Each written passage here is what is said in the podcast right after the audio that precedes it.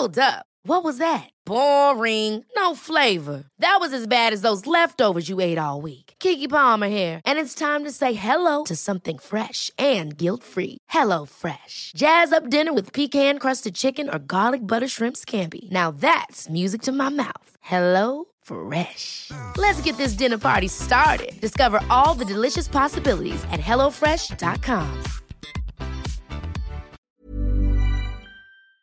Peloton isn't just bikes and treadmills. It's a team of expert instructors ready to motivate you 24 7. Whether you have five minutes or 40, there's a Peloton class that fits into your day. Experiment with new types of movements set to iconic music without any of the sold out classes or awkward locker rooms. Workouts you'll crave, only on Peloton. Now the Peloton Bike Plus is its best price yet at $500 less. Find more game changing prices on the original Peloton Bike and Peloton Tread. Visit onepeloton.com to learn more. Did you know you're more likely to stick to a fitness routine if it's something you enjoy? That's why Peloton instructors don't just teach, they motivate you through every workout. And with thousands of classes, you'll always find something that works with your schedule. Plus, you'll never have to deal with sold out classes or awkward locker rooms. Workouts you'll crave, only on Peloton. Now the Peloton Bike Plus is its best price yet at $500 less. Find more game changing prices on the original Peloton Bike and Peloton Tread. Visit onepeloton.com to learn more. Capitán Palmera comenta el vídeo en el que explico que los salarios aumentan como reacción al aumento de la productividad con lo siguiente, profesor, pero ¿cómo se argumenta entonces que ante un aumento casi exponencial de la productividad no ha habido un incremento proporcional del salario? No sé muy bien dónde dices que ha habido un incremento exponencial de la productividad. Eh, si te refieres a España, radicalmente no.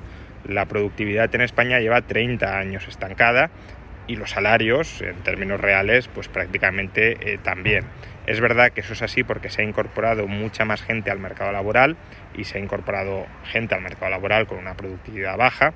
Eso no significa que los salarios de un trabajador que ya estaba trabajando hace 30 años siga siendo hoy el mismo salario real que hace 30 años, no es así.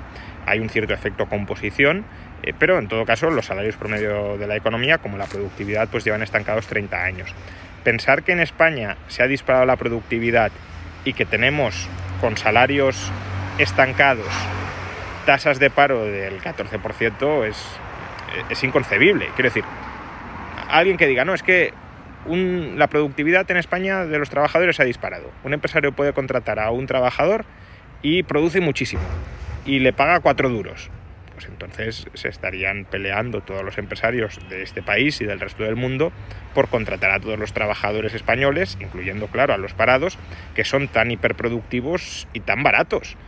Eh, si no lo hacen es porque la productividad no ha aumentado eh, tanto, o no ha aumentado, de hecho, prácticamente nada en los últimos 30 años. Y no es tan sumamente competitivo, no es tan sumamente rentable contratar a un trabajador a pesar de que los salarios eh, se hayan estancado. Y eso es así porque la productividad no ha aumentado. Si lo hubiera hecho sería un chollo contratar a un trabajador parado en España. Pero no lo es porque la productividad no ha aumentado y, sigue sin serlo a pesar de que los salarios se han estancado. Y como ya comenté en el vídeo anterior, esto no significa que sea responsabilidad de los trabajadores españoles, como si fueran vagos, como si fueran incapaces. No, la productividad puede haberse estancado por malas inversiones de los empresarios españoles, por ejemplo, invirtiendo masivamente entre 2002 y 2007, 2008 en el ladrillo. Eso fue un despilfarro masivo de capital que alternativamente se podría haber invertido mejor, aumentando pues, las infraestructuras, eh, la estructura empresarial de España y por tanto aumentando la productividad de los trabajadores.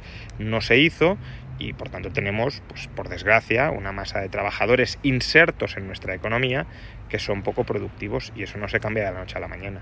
When it comes to wardrobe staples, the things that feel as good as they look are what we wear again and again. But finding those perfect closet additions can be tough, especially in the shoe department. Unless you're shopping at Rothy's and their sustainably made machine washable shoes that are built to last because they knit both style and comfort into every pair. The Rothy's signature sneaker combines game changing comfort with a tirelessly cool look, so it goes with every outfit, from casual to elevated. And their one of a kind driving loafers feel great with or without socks and come in classic colors and eye catching patterns. Forget about the break in periods you expect from other shoes. The soft, flexible materials and wildly comfortable Rothy's insoles make their shoes one of the most wearable right out of the box. Find out what the hype is all about. Discover your new favorite pair of shoes and get $20 off your first purchase at rothys.com forward slash hype. That's R O T H Y S dot com slash hype.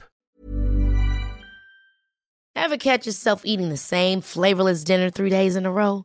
Dreaming of something better? Well, HelloFresh is your guilt free dream come true, baby. It's me, Keke Palmer. Let's wake up those taste buds with hot, juicy pecan crusted chicken or garlic butter shrimp scampi. Mm. Hello Fresh. Stop dreaming of all the delicious possibilities and dig in at HelloFresh.com. Let's get this dinner party started.